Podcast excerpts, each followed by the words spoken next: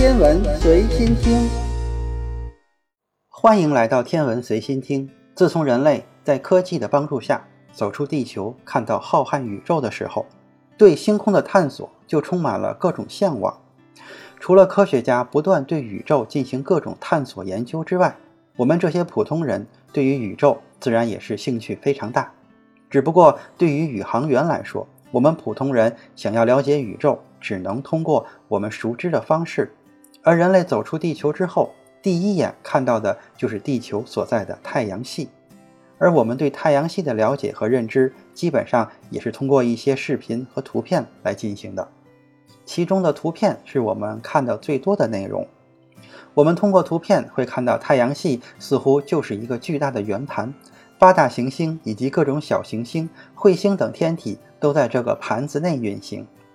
而图片中的太阳系是一个平面的圆盘结构，所以我们不少人误以为太阳系的八大行星都是在一个平面内运动的。事实上，我们生存的空间是一个三维的结构。宇宙自然也是一个三维结构，我们通过图片看到的太阳系根本就不是真实的太阳系的情景，那只不过是我们为了方便研究画出来的太阳系的平面图。真实的太阳系可比我们看到的图片要复杂和神秘得多。既然太阳系是一个三维立体空间，那么不少天文学家经常会说太阳系的上方和下方。如果太阳系有上方和下方之分，那么上方和下方又有什么？其实，站在宇宙的角度来看，整个宇宙的三维空间是没有前后左右和上下之分的。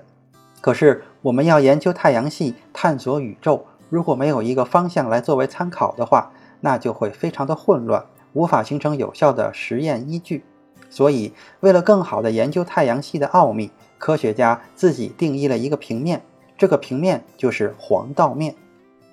所谓的黄道面，就是地球围绕太阳公转所在的平面。我们都知道，行星围绕恒星进行公转运动，而不同的行星，它们都有自己的公转轨道。既然太阳系只有地球这一颗生命星球，而人类又生存在地球上，那我们研究探索太阳系，自然就要以地球为参照物来进行了。确定了黄道面，以黄道面为参照物。太阳系自然就有了上下之分。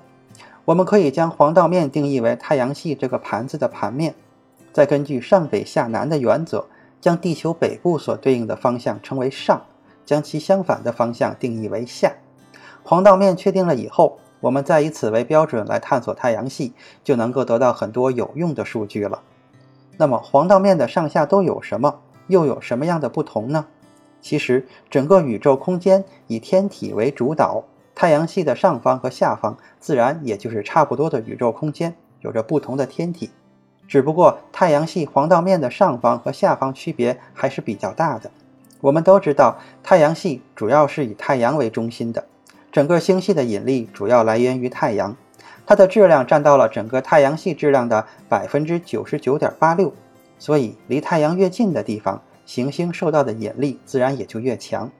正是在这种引力的影响下，太阳系的八大行星都有着非常稳定的公转轨道，